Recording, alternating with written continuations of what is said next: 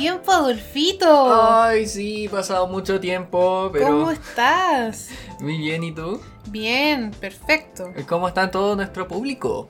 Bienvenidos a otro capítulo de Gaming y Ciencia, dialogando con los videojuegos.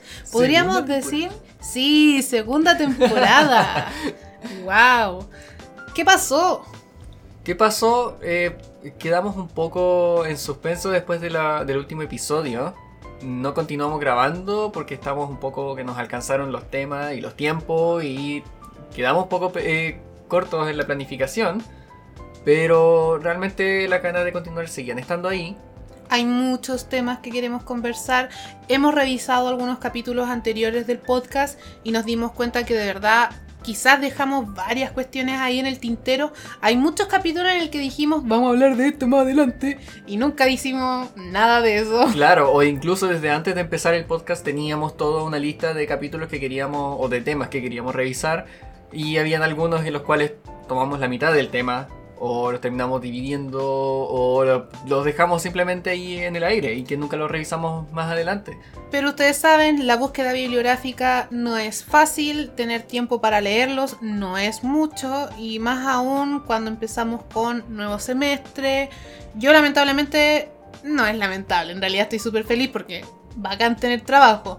Empecé con más cursos, eso significa más material de lectura, más clases que preparar, pruebas que corregir hartas pruebas que corregir, trabajos, entonces tiempo en realidad no tenía mucho y además, por fortuna también pasó que tuve ya la entrega de mi tesis. Claro. Entonces me fui enfocada al tema de la tesis, de entregarlo lo antes posible, de poder terminar los resultados. Y con eso ya estoy un poquito más relajada, esperando ahora que me corrijan, para después tener la defensa, pero ya al menos hemos estado con más tiempo y en particular este es un tema que venimos conversando hace mucho tiempo, el tema que vamos a trabajar hoy, precisamente porque aparece en capítulos anteriores cuando hablamos, por ejemplo, del debugging, claro. para que se vayan haciendo una idea, ¿cierto? Y además ocurrió que en los resultados de mi tesis, si bien yo no estaba estudiando este tema, surgió espontáneamente y fue muy grande la cantidad de resultados que aparecieron ahí. Transversal entre todos los participantes, todo lo que han estado en una situación de, Yo creo que cualquier persona que está en el mundo de los videojuegos tiene alguna relación con este tema. Y es por eso entonces que hoy día vamos a hablar de toxicidad. Así es, justamente uno de los tantos temas que eh, teníamos pendiente de ver, que creo que también dijimos en algún momento lo vamos a trabajar más adelante y no lo continuamos trabajando y además, eh, nuevas ideas van surgiendo. O sea, en estos últimos meses, aún, aunque no, no, lo hayamos grabado, hemos discutido muchas veces estos temas. Y la toxicidad ya lo hemos repetido varias veces, con que han aparecido nuevas ideas, nuevas ideas de cómo entenderlo, de cómo analizarlo y desde dónde lo vamos a abordar ahora. Así es. Así que, nada, pues, tráiganse algo rico para comer, para beber relájense y vamos a comenzar este nuevo capítulo, esta segunda temporada de Gaming y Ciencia con el tema de lo tóxico. Un tema un poco pesado quizás, pero igual entretenido interesante también. Nuevamente este es un capítulo para hablar de aquellos secretos que ocultamos de repente o el típico grupo de autoayuda de a mí también me pasó entonces. El, que dice, no, pero si yo no soy tóxico en los videojuegos y de repente empieza a ver su historia como, uy, sí. Claro, así Oye, pero ¿has hecho esto? Ah, ¿Le has dicho tal cosa a otra persona? Mm, quizá alguna vez. Sí, yo creo que aquí nadie está exento de esta situación, ya sea como receptores o como perpetuadores. Y al menos una o dos historias debemos tener respecto a lo tóxico, ¿cierto? Sin duda. Y es interesante entenderlo porque como palabra, lo tóxico ya está instaurado en el lenguaje de todas las personas que juegan videojuegos, más allá de los videojuegos incluso, pero de una manera distinta, parece ser desde, estos últimos años. Yo no, recuerdo haberlo escuchado como tóxico algo en los videojuegos antes del 2010, por ejemplo. Claro, las investigaciones que hay respecto al tema de, de la mala onda, podríamos decir, más que el tóxico en sí mismo, sino que cuando ya hay un ambiente entre comillas negativo en el espacio del Internet, se vienen desarrollando desde los inicios del Internet técnicamente, desde los años 80, desde los años 90, tenían otros nombres. se conocía como el flaming. Claro, el flaming existía, el trolling también existía. El trolling tiene también muchos años existiendo ese concepto, pero ha, ha variado mucho más. Lo comentaste de hecho en el Sí. capítulo sobre debugging y la- lo hablamos. Ahí tú comentaste justamente la historia del trolling de la función en el foro de no alimentar al troll y cómo se ha usado actualmente a la persona que ahora es molestosa. Claro, el trolling ahora, que ahora significa la broma. Claro, y en el tema de los videojuegos aparecen además otras prácticas como el griefing, por ejemplo. Porque antes la- el tema de lo tóxico se trabajaba principalmente en función de relaciones sociales en foros, relaciones sociales que además son pausadas. Eso es bien interesante, son relaciones donde uno escribe algo, pueden pasar días, luego te responden, hay un trabajo de argumentación y debate por detrás, por lo tanto hay un tema de defensa argumentativa particular y ahora se incluyen en esa temática el tiempo que ya no es pausado, es un tiempo sumamente rápido. Inmediato. Es inmediato, claro. es- Esto nos, nos genera este cambio de la perspectiva del foro previo a en los comienzos del internet a el chat.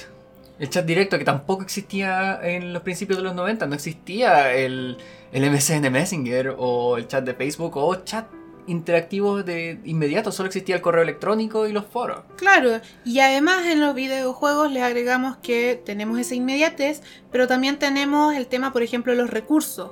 Entonces yo ahora puedo boicotear un juego, puedo robarme recursos, puedo destruir cosas que en un foro no es tan así. O sea, claro, Claro. podríais boicotear quizás o destruir algo si es que mandáis un link malicioso, ¿cierto? Con un virus. Claro. Pero también es súper pausado, es súper predecible, uno puede anteponerse a esa situación, no hacerle clic, ¿cierto?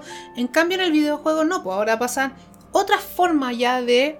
de interacción, física. claro. Es casi como una interacción física, por así decirlo, porque tengo un cuerpo, tengo un personaje, una forma de tocar al otro, con todas las comillas que quieran ponerle este, este tocar, para nosotros sigue siendo real.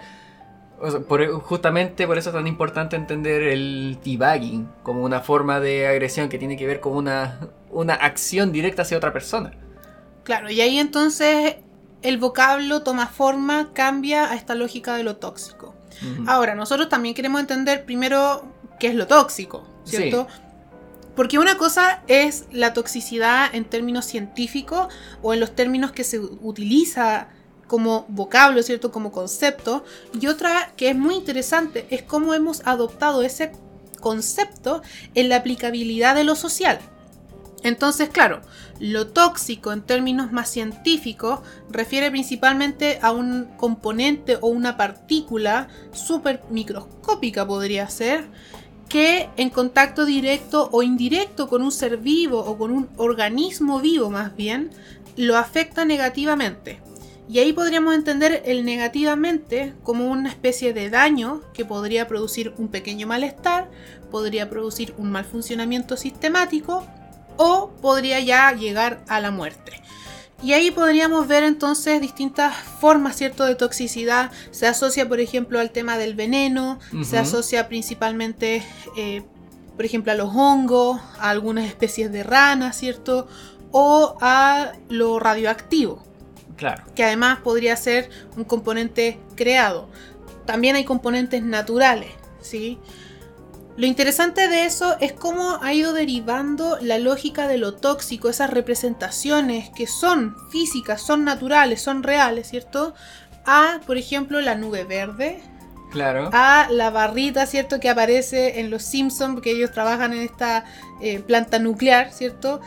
La barrita que después salvó... ¿De Urania? Sí, que lo salvó de- del espacio. Claro, porque los permitió volver a la Tierra. Pero ese tipo de cosas, entonces empiezan a adquirir la representación de lo tóxico. A mí me llama mucho la atención el concepto de lo tóxico con, lo, con el verde. Siendo el verde eh, casi que la representación de la naturaleza en sí misma, porque todo lo natural es verde técnicamente. Ujú. Y ahora también lo tóxico puede ser esta nube verde. Claro, porque parte un poco con esta idea caricaturesca, esta nube como de gas venenoso que aparece en las caricaturas desde los Looney Tunes, que puede ser casi que, que un gas maloliente, pero ya de partida nos empieza a mostrar algo, una manifestación física con la cual uno interactúa. La planta te tira un gas verde. Claro, y ahí entonces asociamos lo tóxico como esto que envuelve un Ujú. entorno mucho mayor, que además se le asocia a lo que dices tú, un mal olor, o hay algo que apesta aquí. Claro. Y eso lo venimos entonces arrastrando o lo venimos más bien generalizando al entorno social. Y hay otra cosa más con esto de, la, de, de que sea una nube verde, lo gaseoso. Lo gaseoso se expande, lo gaseoso se eh, tiene esta dinámica de las cosas que se mueven por el aire, que ocupan espacio, que se expanden alrededor. Claro, adoptan el tamaño del contenedor que tienen, no se quedan en un, en un solo espacio como los, los objetos sólidos, los objetos líquidos, sino que se expanden a la totalidad, ¿cierto?, de la masa, por así decirlo. Exacto, y de ahí esta analogía también, porque si tenemos unas personas dentro de una habitación donde hay más gente que están siendo tóxicas, se hace la analogía de que esta toxicidad se expande con las personas que están dentro de la habitación. Y además también tendríamos que entender, por ejemplo, los tipos de sistemas que las pueden contener. Porque los sistemas abiertos, entonces la expansión es mucho más grande. En sistemas cerrados también podría haber espacios de expansión, sobre todo porque lo gaseoso permea mucho más fácilmente. Claro, En cambio, en un, en un espacio hermético, quizás lo tóxico ahí podría quedarse en ese pequeño grupo, ¿cierto? Sin embargo, sigue siendo apestoso y cuando lo abres probablemente no te va a gustar el olor que va a aparecer ahí. Y nuevamente, ah, nuevas analogías aparecen. O sea, tenemos eh, eh, la idea de qué tan denso puede ser esta, esta toxicidad. Si estamos en un ambiente cerrado, la densidad puede ser mucho mayor. Y si estamos en un ambiente abierto, puede ser mucho más diluido. Por lo tanto, la toxicidad dentro de un mismo juego puede ser mucho mayor que la toxicidad en general de los videojuegos. O Claro. en la sociedad, por así decirlo. Oye, qué científicos. Estamos muy científicos, pero de ahí viene la, toda esta analogía. Yo creo que ni- las personas hemos util- utilizado el concepto de toxicidad todo este tiempo sin darnos cuenta de toda esta analogía que estamos haciendo. Para que tomen en consideración química, física, en séptimo, octavo básico, sí les puede servir. A nosotros nos acaba de servir, nos iluminamos con esta lectura. Pero lo que queremos llevar es justamente un poco también hacer un poco de conciencia en relación al concepto de lo tóxico, porque cuando hablamos de los videojuegos y cuando yo hablo de lo tóxico con otras personas, ya sea con los participantes en mi tesis, pero también con amigos, se suele asociar el tóxico a esta especie, ¿cierto?, de nube verde, a este gallo o este personaje que parecería que tiene como esta nubecita en la cabeza, mala onda, con rayos, ¿cierto?, funcionando, que ya notamos que viene eh, activado con, con la mala onda dispuesta, pero además se asocia, por ejemplo, a la noción de lo cancerígeno, eh, y ahí yo tendría un poco de cuidado porque el cáncer no es algo que se transmita como un virus, Ujú. ¿cierto? Ahí incluso podríamos pensar, bueno, ¿qué si se transmite como una especie de virus? El VIH. Y ese tipo de cosas puede llevar también a lecturas aún más estereotipantes y aún más negativas en función de una patología física. Entonces, también tendría un poco de ojo con cómo se dice, no, el tóxico, un gallo cancerígeno, mala onda, que te enferma. Porque sí, te puede afectar emocionalmente, te puede afectar psicológicamente, pero también, del mismo modo en que nosotros decimos, loco, no estáis depresivo, estás triste, lo tóxico no es cancerígeno. ¿Sabes que eso me recuerda un poco a cómo vi aparecer primera vez, por primera vez esta, eh, la utilización de lo cancerígeno dentro de algo que genera un malestar como social? Y lo vi aparecer primero en, en 4chan hace muchos años atrás, cuando la gente decía como esta publicación me dio cáncer. Para decir como es tan patética, tan mala tu publicación que me hizo sentir terriblemente mal. Y de ahí se- la idea de, de que me dio cáncer. Hoy se acompañaba usualmente con imágenes de- del Spider-Man del cómic de los años 60 en, en una cama de hospital. Pero esa fue la primera vez que vi aparecer la imagen del... eh, Esto me dio cáncer, esta cosa me dio cáncer. Y de ahí saltar a la lógica de algo que produce cáncer. No me gusta, No, no me nada. gusta esa analogía. Pero sí prefiero quedarme con la idea del tóxico, con la asociación del, del ambiente, ¿cierto? Esta nube negra y de lo viral. Porque esto es interesante en todo caso. Lo tóxico es, pareciera ser viral.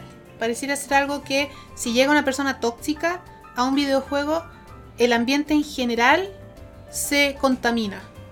Estoy seguro que alguien de- que estudia virología o que está dentro del área de la ciencia no le va a gustar que utilicemos lo tóxico como algo No, social, pero Probablemente. es que ya el fenómeno ya se usó como algo. ya, la- claro, la, sociedad ya adoptó el concepto. Ahora, la tarea entonces es entender el concepto en lo social y no como esta analogía, ¿cierto?, generalizable de la, de la científico. Que eso también supone una responsabilidad mayor. Porque ahora no tenemos, claro, perdón a un biólogo o a un toxicólogo o a alguien que estudia sobre virus, las analogías que estamos usando acá. Justamente el interés que tenemos es de entender este concepto en el entorno de los videojuegos específicamente. Porque, claro, probablemente, y es lo que te estaba diciendo antes, el cáncer no es algo viral. No. Entonces, ¿por qué entender al tóxico como alguien cancerígeno?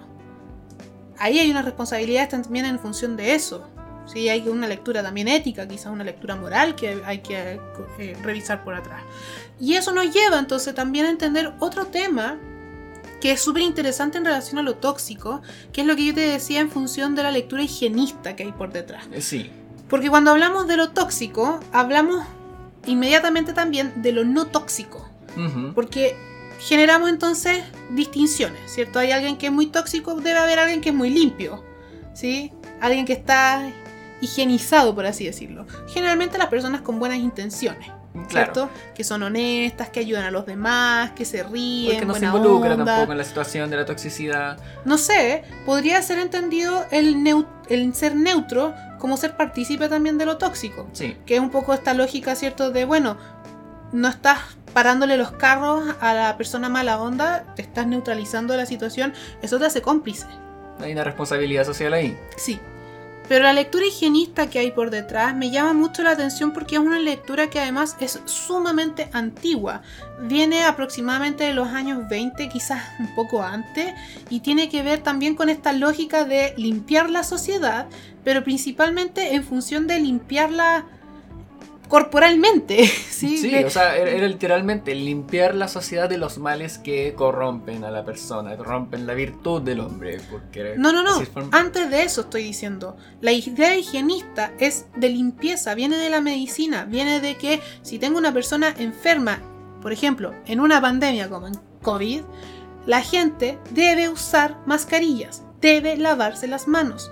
Esa es la lectura higienista. ¿Qué es lo que pasa? Que esa lectura higienista traspasa nuevamente, que es lo mismo que está pasando con la toxicidad, la lectura médica y se entiende como algo en función de lo social. Entonces, por ejemplo, tengo COVID, ¿cierto? ¿Cuál es uno de los problemas que podríamos tener con COVID?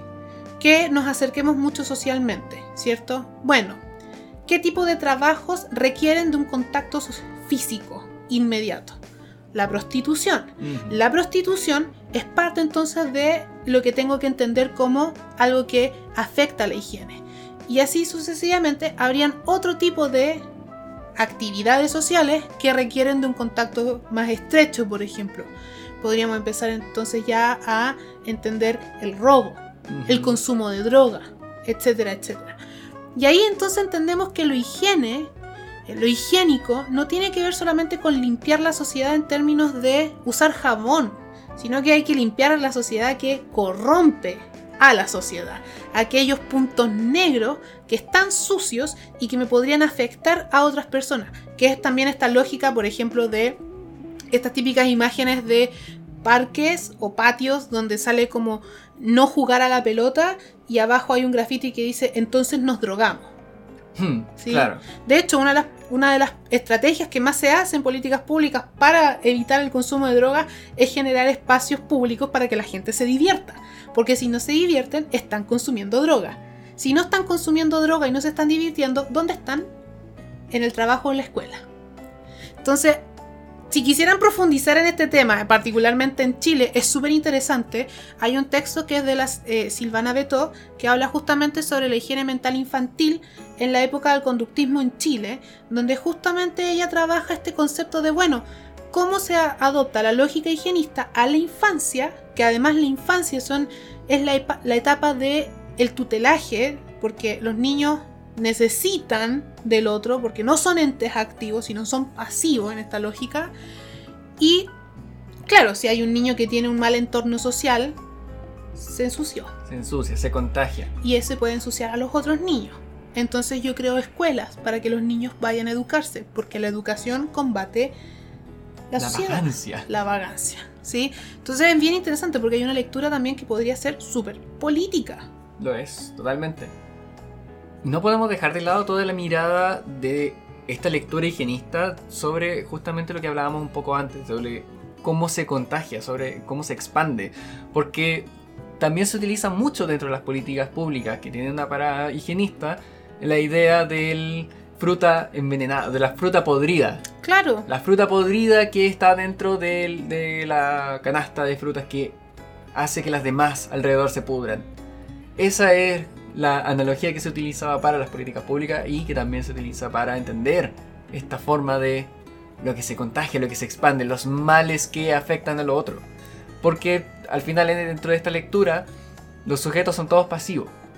Son todos pasivos y, y si es que hay algo que está dentro de su ambiente que le es tóxico, que le es contagiable, se le va a contagiar.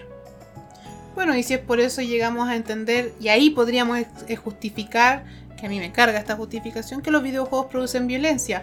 Basta que haya una persona violenta en el entorno del videojuego para que los demás se contagien de la violencia y después violenten a otros en el espacio offline. Es la misma lógica, es la misma lógica la que se está utilizando. Si es que el juego es violento, si es que el juego es sexista, si es que el juego es lo que sea que se reclama, se, se entiende entonces que todas las personas que juegan videojuegos están expuestas a ser contaminadas de este mal y por lo tanto lo van a ir reproduciendo en otros espacios que serían puros como la escuela, como si la gente no se no viviera todos los males de la sociedad en la escuela.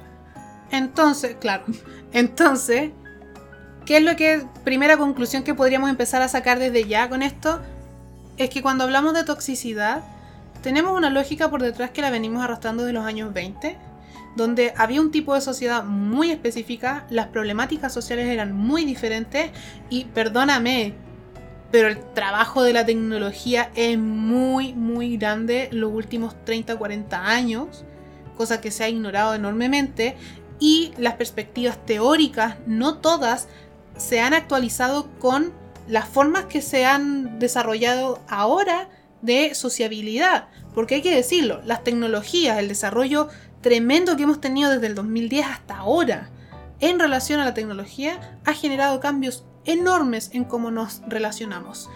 Entonces, las teorías y los conceptos no todos han encontrado el espacio para actualizarse en función de esas problemáticas y se siguen tratando como si fueran problemáticas generalizables de el mismo tiempo hace 50, 60 años atrás. Claro, nuevamente queremos poner ese subrayado a todos los colores muy fuerte que se dé cuenta de que no podemos seguir utilizando las mismas formas de entender la sociedad que utilizábamos en los años 20 para el 2020, o sea, hayan 100 años que han pasado y estamos entendiendo la sociedad de la misma manera que la teníamos en el 1920.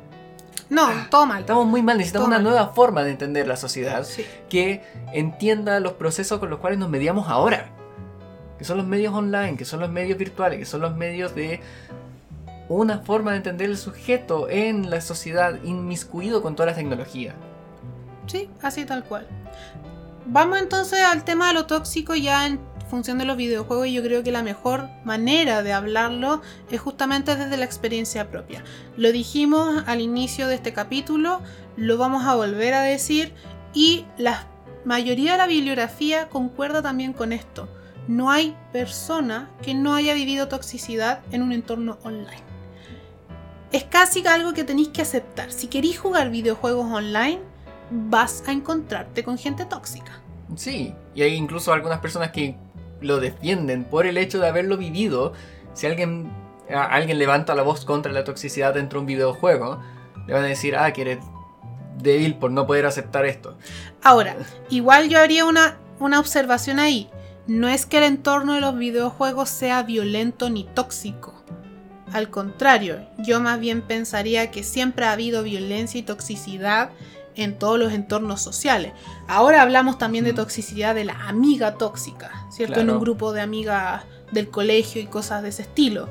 Entonces no es que los videojuegos sea únicamente el espacio de lo tóxico, sí es un espacio que al ser social puede darnos a entender que se puedan producir este tipo de mecánica. Es nada más que eso. Entonces, claro, yo he vivido toxicidad en los videojuegos del mismo modo en que he vivido toxicidad cuando era niña en el colegio con mis compañeras o con mis vecinos. en todo Porque espacio. las formas de violencia son inherentes a las relaciones humanas. Tampoco queremos decir que la violencia tenga que ser aceptada, al contrario, ojalá podamos ser conscientes de las formas en que nos relacionamos y podemos pasar a llevar a otro, o sea, hacernos cargo de ello en el fondo. Pero con esto lo que queremos decir es que los entornos violentos siempre van a estar. Parece ser algo parte de lo humano técnicamente, no naturalizado, pero sí parece ser algo que es parte de, lo- de las relaciones sociales de las cuales no necesariamente tenemos que escapar, No, porque se da nomás. Claro, siempre se ha dado así, hay que entender cómo. Claro. Eso es lo importante. ¿Qué has vivido tú como toxicidad? Al principio, cuando estaba pensando un poco la idea de cómo, cómo he vivido yo la toxicidad, casi que pensaba, no, pero yo nunca he, vivido tanta toxicidad porque no me he visto víctima de ello, pero no, no es así. Realmente, habiéndolo visto o habiendo reproducido de alguna manera también esa toxicidad, eh, si bien yo no me sentía como si fuera una persona queriendo ser tóxico contra otros, igual he podido haberlo hecho. Entonces, he vivido situaciones en las cuales dentro de, en un contexto del videojuego, se haya, alguien haya aparecido diciendo un comentario sumamente desagradable. Y que lo importante de ello es que se notara que ese comentario desagradable afectara al resto. A mí me da mucha risa porque tú como que hablas de lo tóxico y piensas, bueno, quizás no me di cuenta de que había toxicidad. Yo por la parte totalmente contraria a la tuya, encuentro que todo es tóxico. Como, este gallo me dijo esto, tóxico. Este gallo me pegó, tóxico. Este está haciendo trampa, tóxico. Como que yo le encuentro toda la toxicidad a los videojuegos. Aun cuando puede que la persona no esté intentando hacerlo. Y eso también es eh, relevante de ver. Porque a veces nos vemos como si una persona está intentando ser tóxico cuando realmente puede que haya sido otra la interacción. Es un elemento importante que entender, que de repente no vemos cosas que, don- donde no queremos verlas o donde queremos verlas. ¿Alguna experiencia que quieras compartir?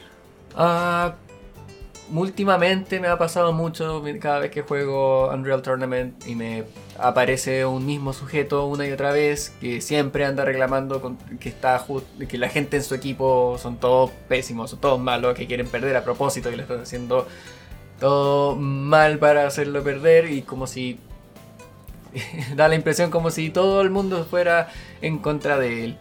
Y debo admitir que yo al mismo, al mismo tiempo, junto la- contra las personas que son como él, que empiezan a, hacer el ambiente desagradable para el resto, intencionalmente busco hacerlo desagradable para esa persona en particular. Y eso, eso es parte de la, de la reflexión que estaba haciendo antes, porque yo digo, ok, esta persona está siendo tóxica para el resto, por lo tanto se merece que, que- lo traten mal de vuelta para que entiendan que él, para que él entienda que él es el que está haciendo desagradable y se vaya. Pero el problema es que no me estaba dando cuenta que si yo estoy siendo también desagradable y hay un tercero que no, se, no está metido dentro de esta dinámica, puede verme a mí también como un- alguien que está promoviendo este ambiente tóxico. Puede que lo pongan en unos términos un poco ridículos, pero piénsalo en esta situación. Entras a una habitación y hay dos personas tirándose peos todo el rato. Puedes haber dicho discutiendo, pero No, sigamos con el ejemplo. Sí, eh, va a seguir apestando el espacio. Independiente si tú me estás defendiendo a mí, el espacio apesta. Entonces, claro, toxicidad más toxicidad, ¿qué hace? Claro. Hipertoxicidad. O sea, ya es como para matarse. O- Justamente con lo que decía, si hay dos personas peleando dentro de una habitación, tú no vas a entrar en, en ánimo de fiesta. O con la sensación de que va- vas a pasarlo bien. Porque el ambiente está tenso. Sí. Ese, ese ambiente tenso el que está- estamos creando al reproducir esa toxicidad. A mí me llama la atención cuando la gente es tóxica en el sentido de que están perdiendo una partida y empiezan a decirte, ah, tramposo de mierda, deja de hacer trampa, eres un pesado, etcétera, etcétera.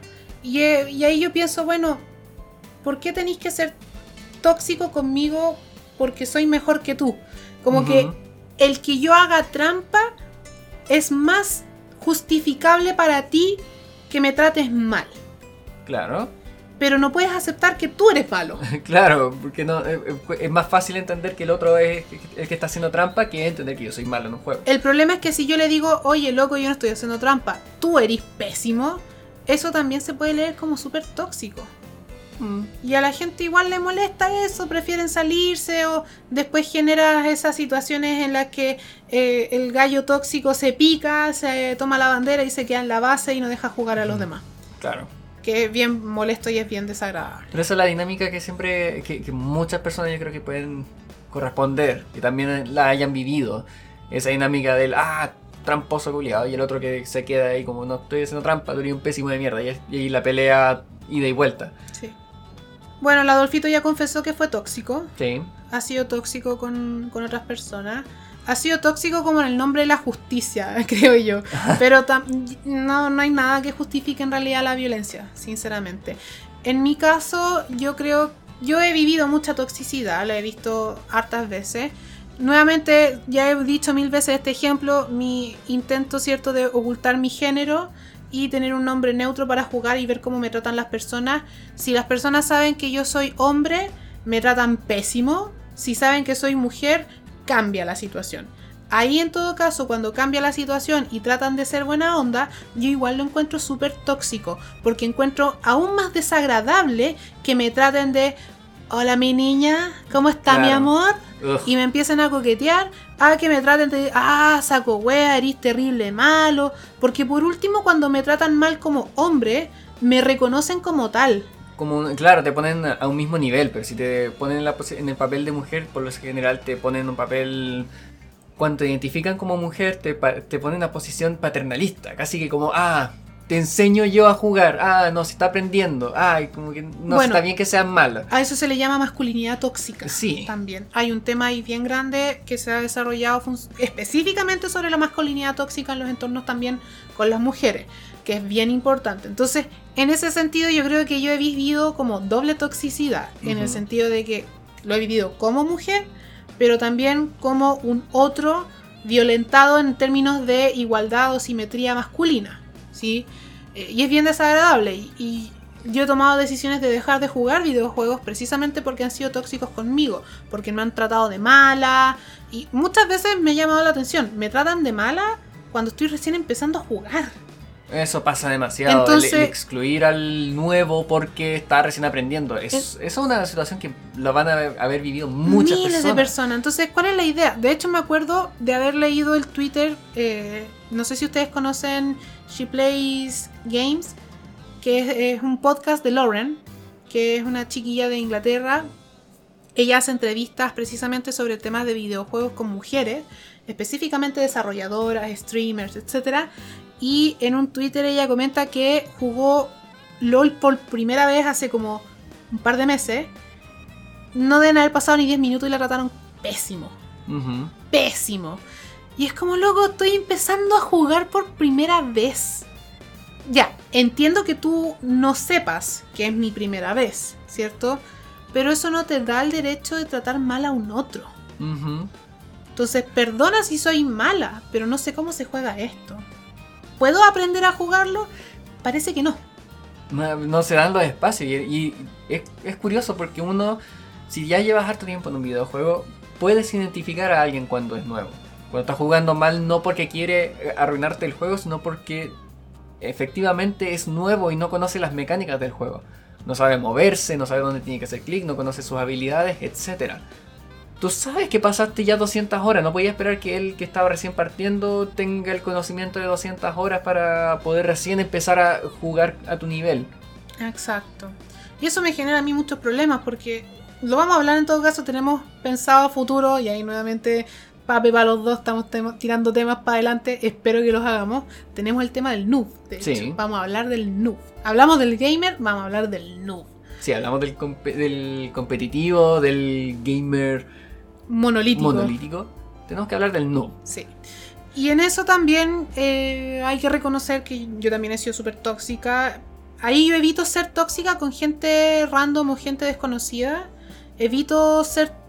De hecho, muchas de las veces cuando juego videojuegos y encuentro que hay gente que tiene conductas que son desagradables, trato de ver inmediatamente el nivel que tiene. Para entender, bueno, quizás no sabe jugar. Cuando veo que un gallo, no sé, pone el Warframe, que es ranking veintitantos, y está puro boicoteando una situación, es como, loco, ya estoy siendo tóxico. Porque te creo eso de una persona ranking 1, 2, 3, 4, 5, no lo sé. Pero nivel 20 ya es como, deberíais saber jugar hace mucho rato. O sea, para, para llegar a ese nivel, Tienes que haber pasado meses jugando. más de meses, creo yo. Y muchísimas horas. Entonces es ahí donde yo pongo un poco el ejercicio de, bueno, primero voy a ver dónde está el nivel de esta persona porque no voy a ser tóxica inmediatamente con un noob. Eso es como ya lo primero. De partida me molesta decir noob. Pero Claro. es, un es una maldita palabra que es súper representativa en realidad de el novato, ¿cierto? Y luego de eso, claro, si yo encuentro que hay alguien que está boicoteando, yo llamo la atención, pero trato de no ser tóxica en el sentido como mala onda. Es como, pucha, loco, ¿qué, qué onda? ¿Cachai? Parar los carros. Pero sí he notado que en los en- entornos donde he sido más tóxica es precisamente con mis amigos. Y es particularmente en los juegos porque yo lo he dicho muchas veces, yo soy súper competitiva. Yo me tomo muy en serio los juegos. Y lamentablemente nuestro grupo de amigos, no todos son así de, de competitivo. Entonces, claro, hay uno que se dedica a puro lesear durante el juego o no le agarra el peso, entonces le da lo mismo y a mí no me da lo mismo. Y esas perspectivas son súper incompatibles. Entonces, claro, mi decisión fue dejar de jugar, en particular el Apex. Sí. Yo dejé de jugar Apex, lo desinstalé, aunque me dan muchas ganas de jugarlo, precisamente porque notaba que estaba siendo muy violenta con mis amigos y yo no quiero ser violenta con mis amigos. Entonces dije, no más, no más, chao. Precisamente para evitar eso, porque además, claro, la toxicidad quizás podría ser, entre comillas, más pasable si es con otra gente que no conozco. Pero ya cuando es con los amigos, loco, piensa un poco, reflexiona en los entornos porque ellos son tus amigos entonces. Y ese es todo otro tema de estudio, porque hemos estado hablando de la toxicidad todo este tiempo como in- interacciones de personas que, no están completamente relacionadas entre ellas. Que la relación principalmente se da solo porque comparten un espacio que es el videojuego. Pero no hemos hablado de la toxicidad dentro de grupos de amigos o, no sé, en equipos competitivos. Equipos competitivos que, que tienen que estar en situaciones de estrés muy grande. Tienen que vivir situaciones de toxicidad sumamente eh, difíciles. Y que tienen que de repente tragarse toda ese, ese mala onda de, oye, que jugaste pésimo y que lo- se lo tenga que estar básicamente gritando su compañero. Lo he visto muchas veces porque veo streamers y pasan esas cosas y obviamente lo tienen que haber reconocido muchos de ellos. Muchos también han dejado de jugar competitivamente y se han salido de su equipo por el hecho de que les toca vivir mucha violencia. También tenemos que dejar ese espacio, hay que, hay, hay que escucharlo también. Sí, hay muchos entornos donde se da la toxicidad en distintas formas. Y yo creo que ahí habría que quizás hacer especificaciones más grandes o tener un ojo mucho más crítico en cómo se va dando en cada contexto. En fin, como yo decía antes, bibliografía sobre toxicidad es enorme. Yo al principio pensaba que no era fácil hacer investigación sobre toxicidad por las normativas éticas, pero se han podido encontrar distintas formas y cada vez se ha hecho más actual. Y como decimos también al inicio del podcast, Bibliografía sobre el tema de lo tóxico parece ser desde los años 80, años 90, desde el momento en que se origina el Internet y los videojuegos. Claro, Así que es un montón la bibliografía que hay. ¿Qué es lo que pasa o qué es lo que nos llamó la atención? Es que la bibliografía más actual se sigue basando en lecturas sobre toxicidad que son desarrolladas desde los años 90 incluso antes. Nuevamente esta crítica que hablábamos del higienismo, ¿cierto? Que es una lógica de los años 20, 100 años después aún aplicada acá. Parece ser lo mismo con el tema de lo tóxico, en las investigaciones sociales sobre el tema específicamente. Y en particular, estas se basan en teorías que son sociocognitivistas o de una psicología social clásica principalmente, previa a la crisis de psicología social que ocurre en los años eh, 70, de- que da emergencia justamente a- a respuestas críticas como el socioconstruccionismo, eh, como las lógicas, por ejemplo, Foucaultianas, etcétera, etcétera. Y ahí entonces lo que llama es que parecen tener un- una lectura sumamente limitada de la perspectiva social respecto a lo tóxico, sobre todo, como decimos nosotros, post-2010. Claro. Porque en el 2010 o nosotros más o menos marcamos esa fecha, creemos que hay un cambio muy muy grande en el desarrollo de las tecnologías digitales, no solamente los videojuegos, sino que en La general, masificación, principalmente en Latinoamérica. claro. Bueno, pero ¿qué dicen estas investigaciones que toman la perspectiva social? Tendríamos que entender primero lo social. Ok. ¿sí? Y las teorías sociales se basan principalmente en los conceptos de identidad social, los conceptos de desindividualización y despersonalización. Estas teorías son desarrolladas en la psicología eh, social principal- principalmente desde Henry Tagfeld, que inicialmente hace sus estudios eh, vinculados al tema del holocausto, porque hay que decirlo, si bien es una época terrible la de la Segunda Guerra Mundial, fue un campo muy interesante para el desarrollo de la psicología social. La psicología social como que se apacigua durante las guerras, pero posterior a ellas, investigación es tremenda. Y justamente una de las investigaciones que más se desarrolla tiene que ver con cómo nos identificamos en el entorno social y cómo identificamos también al otro. Cómo se establece esta noción, por así decirlo, de diferencia. Y Tagfeld lo entiende principalmente desde la idea de la categorización. ¿Qué quiere decir esto? La identidad social tiene que ver con cómo nosotros categorizamos a las personas en un esquema cognitivo social. Entonces, por ejemplo, yo voy a decir en mi esquema social que tengo la categoría hombre blanco ojos azules. ¿sí? Y en otra categoría voy a tener mujer metro sesenta pelo oscuro. Esos son grupos diferentes. Y así yo puedo ir categorizando con distintos contenidos. Precisamente, puedo decir categoría gamer. Claro. Hombre, blanco, sobrepeso, clase media, no tiene muchas amistades, etcétera, etcétera, etcétera. Y póngale todas las categorías que usted crea que son coherentes con su esquema cognitivo. Ojo ahí, es coherente con mi esquema cognitivo. Claro. Nuevamente, mientras más conozco a las personas o más amplío mi espectro de sociabilidad, mis esquemas se van ampliando. Si mi grupo social es muy chico, es decir, es una persona burbuja técnicamente, obviamente mis esquemas van a ser súper, súper rígidos y súper cerrados. y sumamente autovalidante, entonces siempre voy a estar rep- reproduciendo este esquema, siempre voy a estar diciendo, oye, todos los gamers son iguales. Claro, y quizás yo conozco dos gamers y nada más. Y Sí. ojo que, ok, estos conceptos los estamos aplicando a gamer, pero Tagfeld lo utilizaba en estudios del holocausto, para entender cómo alguien, cómo un nazi puede entender a todos los judíos como igual a esa misma categoría de judío, y por lo tanto pueda justificar todas las acciones que toma contra ellos. Claro. Entonces, a partir de esta categorización y de cómo vamos generando ciertos esquemas mentales, ciertos cognitivos de los grupos sociales, yo voy generando también identidades en función de esas categorías y en función de los otros.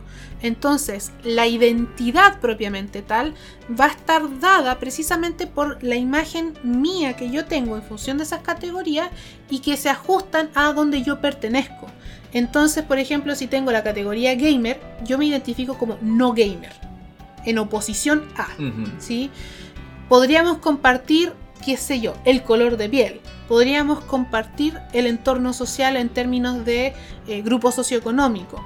Pero la actividad que tú haces no es la actividad que a mí me identifica. A mí me gusta, no sé, cantar.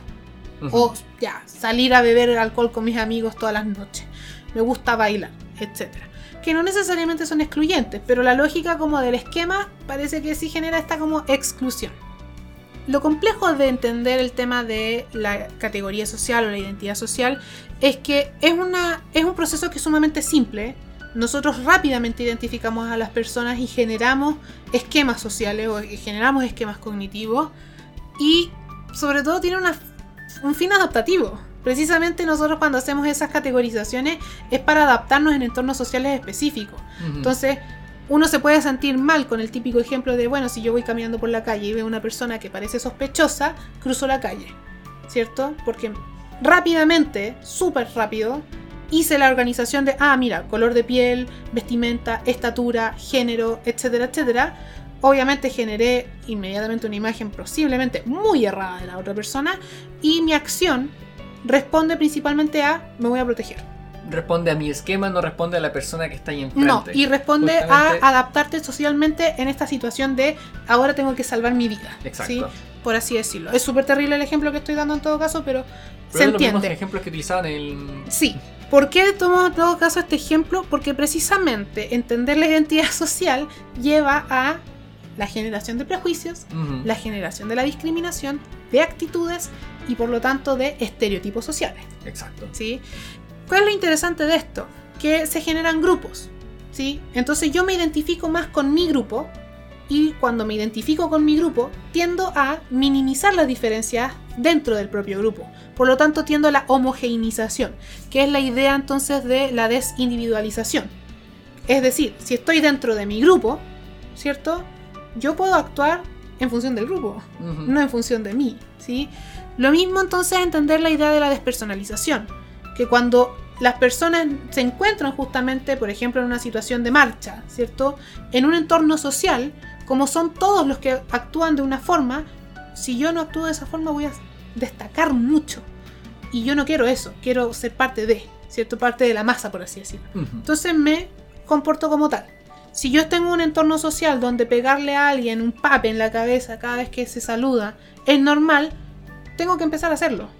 ¿Sí? Para ser parte de ese grupo si es que quiero ser aceptado. Se pierde persona y se vuelve más grupo. Sí. Entonces, el comportamiento ahí también lo desarrolla posteriormente eh, Turner en función de la teoría de la autocategorización social. Lo que ocurre justamente es que las personas tienden a verse eh, más bien en representación del grupo y no tanto del individuo en sí mismo. El problema que me genera este tipo de temáticas en función de la identidad social y la categorización social y todo ese tipo de cosas es que si bien puede ser súper aplicable en realidad, porque ya, hay que decirlo, la perspectiva sociocognitivista no necesariamente es algo que dejó de existir o que se dejó de hacer en psicología, al contrario, hay trabajos muy muy buenos en función de este tema, por ejemplo, para el tema de las migraciones o para entender conflictos políticos. Yo sé de investigaciones que se están utilizando justamente estas lógicas o estas, estos conceptos, estas perspectivas, para entender en Chile el conflicto mapuche militar, que es súper, súper fuerte y súper relevante de entender. Pero el problema que encuentro con, con la aplicación que hay respecto a lo tóxico en los videojuegos es que principalmente es visto desde la lógica de grupo, no tanto desde el individuo, no tanto desde el individuo que perpetúa la toxicidad y es más que nada en función, por ejemplo, como de, eh, de cómo la despersonalización en el contexto de toxicidad asume principalmente una lógica bastante divisoria, por así decirlo, entre lo online y lo offline. Entonces, lo que a mí me, me llama la atención es, primero, como una lógica, ¿cierto? Una pregunta principalmente que me surge es, si la gente tiende a buscar ser parte del grupo, a homogeneizarse en el grupo, ¿por qué alguien querría ser tóxico? ¿Por qué alguien querría salirse justamente de esa lógica y eh, destacar dentro del grupo? ¿Cierto? Lo tóxico entonces en ese sentido es realmente una forma de desindividualización. ¿Son los otros sujetos sociales o son otros bots más dentro del videojuego? Y si yo considero que los otros son simplemente bots en el videojuego, ¿por qué voy a ser tóxico con el videojuego? ¿Cierto? Claro, no hace sentido. De repente encuentro que podría ser medio contradictoria la aplicación de este tipo de teorías en el tema de lo tóxico. Sí, quizás yo profundizaría, por ejemplo, en las hipótesis si es que le pusiera le- lecturas más críticas como la de Michel Foucault. Y entendería, por ejemplo, que el tóxico se coloca en una situación de asimetría donde tiene una relación de poder mucho mayor que el resto. Quizás porque sabe más, por ejemplo, respecto al juego. ¿Sí? O podríamos decirlo ya directamente, no es una relación de poder, es una relación de dominación, por ejemplo. Parece ir más por ahí porque la, la interacción suele ser mucho más desde el minimizar al otro, el de ponerlo en una posición de inferioridad cuando esté ej- ejerciendo esta, esta forma de toxicidad. En ese sentido yo, más que usar el concepto de despersonalización de los otros, lo usaría más en términos de la objetivación. Claro. Esa quizás sería mi lectura si es que yo quisiera aplicarlo desde la lógica más bien Foucaultiana. Pero el conflicto también que nos genera es que si bien reconoce que la mayoría de estas investigaciones reconocen que lo que ocurre en un juego online, ¿cierto? Tóxico, puede repercutir en la vida cotidiana u offline porque nos genera malestar, nos genera un, algo psicológico, ¿cierto? De hecho, uno de los papers habla incluso de que puede generar rumiamiento, ¿cierto? Eh, más negatividad en el entorno, en la casa, etc. No comprenden necesariamente que las personas sean las mismas tanto en el entorno online que en el entorno offline. Entonces vuelve a la lógica de la decisión, que es precisamente la lógica que nosotros estamos totalmente en contra, ¿sí? Porque ponen de nuevo el entorno de, bueno, yo soy una persona real, con una identidad específica, y en el videojuego yo adopto otra identidad. Porque estoy anonimatizado además, nadie va a saber quién soy, entonces puedo jugar el rol de quien quiera que sea. Claro, ese es el problema que estamos viendo justamente en, estas investigaciones, porque aparece mucho la idea de que el, sujeto se eh, mete en una nube del anonimato, porque estoy defendido tras la pantalla. Como si la pantalla no me afectara igualmente a mi persona, a mi carne, porque me duele igual cuando hay, hay insultos. Pero ah, se repite mucho esta lógica, y es justamente lo que hemos criticado ya antes, de que se tiende a pensar que el sujeto no es el mismo en el Internet. No es lo mismo lo que yo vivo cuando estoy en un espacio virtual al espacio offline. Claro, podríamos decir, bueno, sí, alguien puede mentir en el Internet. Me mienten todo el día constantemente en otros entornos sociales, siempre va a ocurrir la mentira. Eso no significa que en el Internet haya más espacio para la mentira, mm. simplemente porque no puedo ver a la persona cara a cara, ¿cierto? Sin embargo, esa lógica de entender el yo online y el yo offline como cosas totalmente separadas, justamente da a entender que, bueno, quizás me puedo identificar socialmente con un grupo y me identifico con otro grupo en el mundo del Internet y por lo tanto yo soy un sujeto contradictorio que tiene problemas mentales. Hmm. Es un poco esa la, la, lógica, bastante reduccionista en todo caso, pero un poco esa la lógica. Entonces, claro, si hablamos de identidad social en función de categorización, además en el entorno online, bueno, ¿cómo categorizo si no tengo persona, no tengo diferencia? ¿Qué es el parámetro que me genera entonces la categorización? En un juego, por ejemplo, como en el UT, la única diferencia que yo tengo es el color del equipo. Sí. Los azules versus los rojos, ¿cierto? Y hemos visto muchas veces que dentro del mismo grupo, a veces uno es tóxico con sus propios compañeros porque no son buenos. Bueno, ¿cómo categorizo yo lo que es ser bueno y lo que es ser malo? ¿cierto? ¿Dónde está la vara? Si yo me considero bueno, que es lo que decía antes, quizás yo me considero bueno y, eso me genera la posibilidad de maltratar a los demás, y cuando veo a alguien que es mejor que yo, para yo no sentirme mal, porque soy malo, prefiero decir que está haciendo trampa. ¿Cierto? Entonces es bien interesante ahí cómo en los videojuegos se genera la idea de la lógica de la categorización social cuando no hay espacio ni siquiera para entender al otro y categorizarlo. Porque las únicas relaciones o las únicas cosas que te permiten categorizarlo es si es de mi equipo contrario o no, quizás el personaje que usa y quizás el nombre que tiene. Si es que. Si es que. Pero de ahí es donde tenemos que empezar a generar nuevas preguntas, porque tenemos que empezar a preguntar por la persona que genera agresión, contra quiénes, por qué, en qué formas aparece su agresión, si es contra cualquier persona, si es solamente contra personas con las que nunca ha hablado antes, con las que ha hablado en alguna oportunidad al menos o con las personas con las que se comunica siempre. Hay muchas muchas formas y todavía no nos queda claro cómo es realmente. No, a mí no me ha quedado claro cómo es, pero sí tengo más o menos una idea de qué es lo que surge o cómo se, cómo se vive en el fondo. Hipótesis? No, no tengo, o sea, más allá de la hipótesis que ya trabajamos sobre la idea de la transgresión social, lo que nosotros tenemos de idea precisamente es que cuando uno genera toxicidad tiene una intencionalidad de ser tóxico. Y aquí hacemos énfasis en la idea de, las, de la intencionalidad, porque como decíamos anteriormente, puede haber alguien que no esté teniendo una actitud tóxica intencionada, simplemente porque quizás no sabe las mecánicas del juego y los demás lo lean como tóxico. Claro, y eso me recuerda un poco también que, habíamos mencionado antes que, tenía que ver con las expectativas sociales, con la que nosotros hemos ya lo mencionamos en un capítulo anterior, que nosotros interactuamos dentro de los videojuegos mediante una expectativa de unas ciertas normas sociales que simplemente son acuerdos, entre comillas. De el cómo- orden social, el orden social. técnicamente. O sea, y lógicas sobre or- orden social además son muchísimas. Y esperamos que nos comportemos de cierta manera similar dentro del espacio online y vemos que, se, que al parecer es distinto. ¿Qué es lo que está pasando aquí?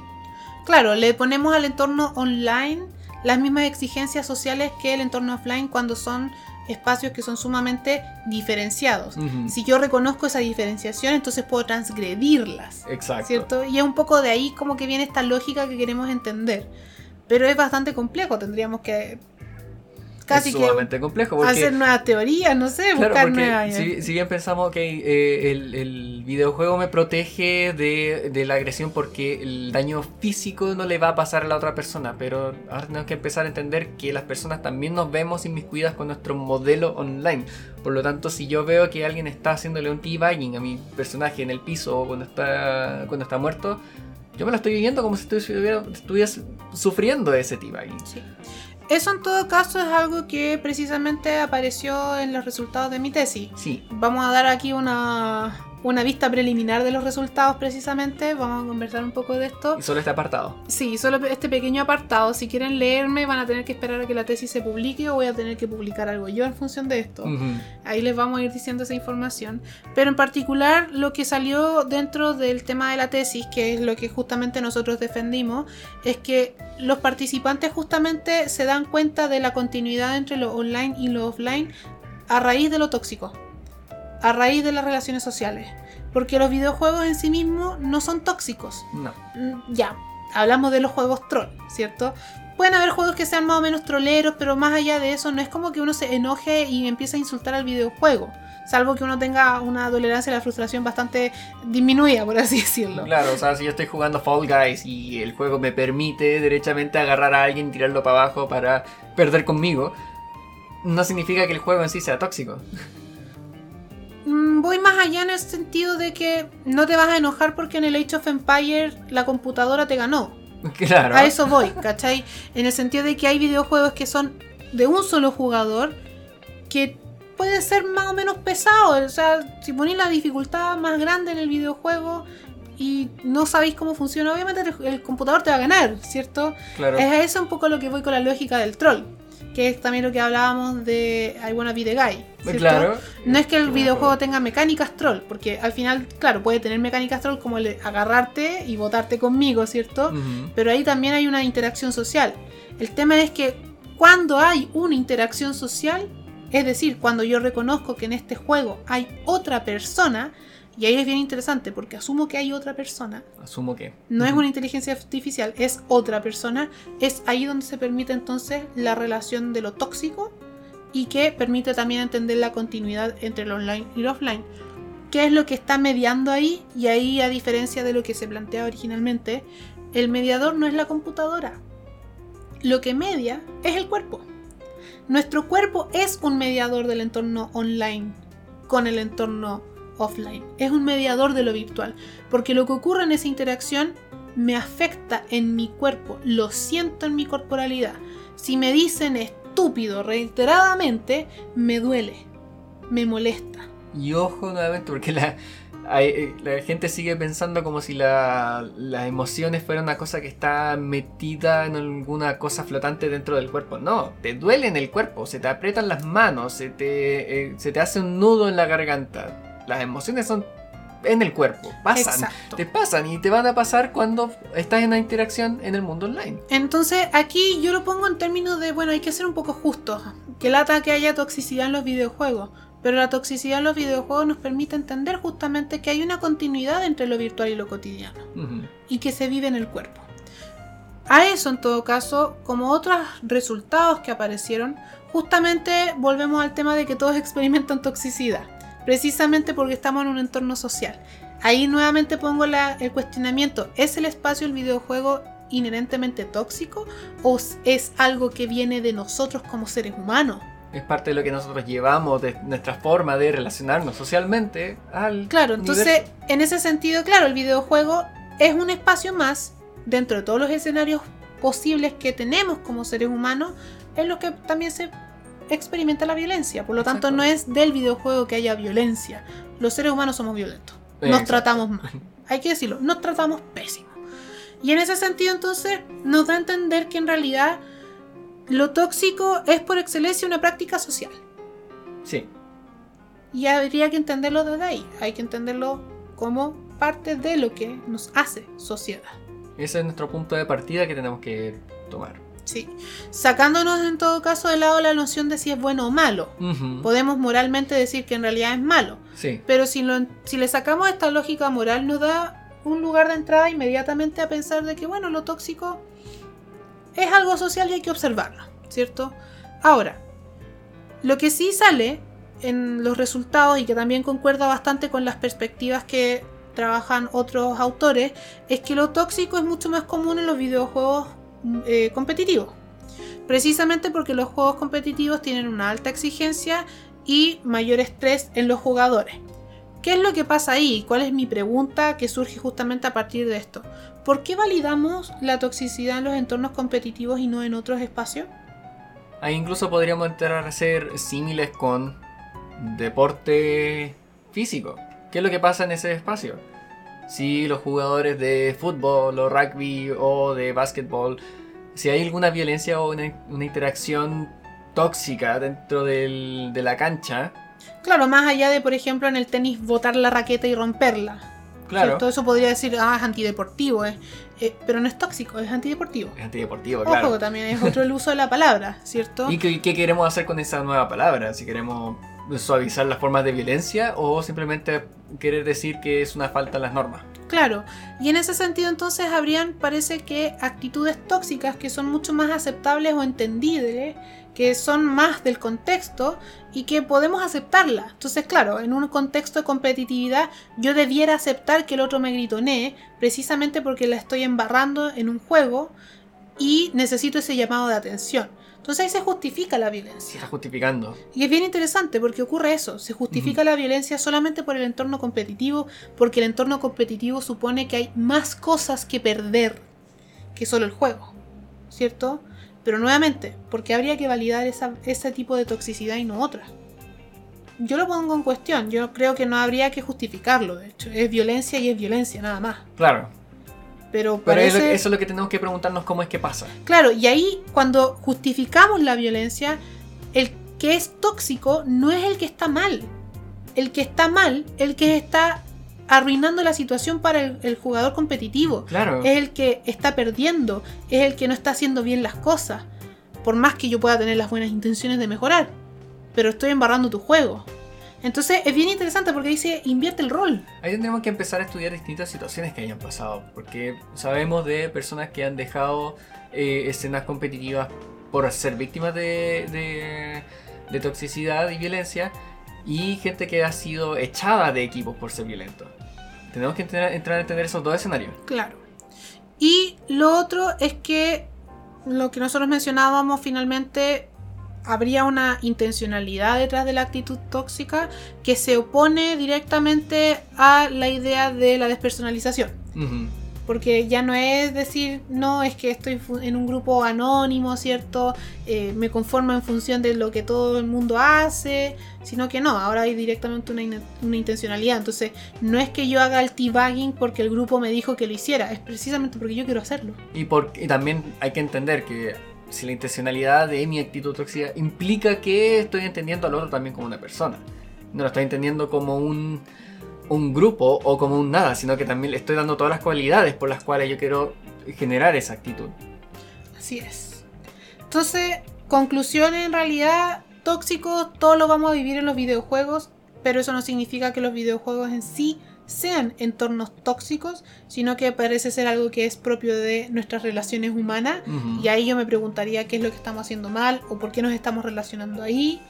Nuevamente, lo tóxico tiene que ver para nosotros con la lectura de que habría entonces una transgresión de una norma social que nosotros asumimos como parte de un entorno online, que no necesariamente es un entorno online. Y también entendemos entonces que pareciera que hay también una lectura de lo tóxico a partir de una, de una posición política, ¿cierto? Y más bien higienista, en el fondo. Sí. Entonces, claro, hablamos de lo tóxico como aquello en realidad que habría que limpiar. Al tóxico hay que echarlo del grupo, ¿sí? y hay que limpiar el entorno social. Y nuevamente también que queremos ver eh, nuevas formas de lectura, que esperamos ver aparecer nuevas investigaciones que tomen en, en consideración estudiar el fenómeno de la toxicidad desde el sujeto, desde la vivencia del sujeto en sí, en cómo se mete en el espacio y no tanto desde las categorías previas que pueda estar utilizando desde mi teoría. Claro.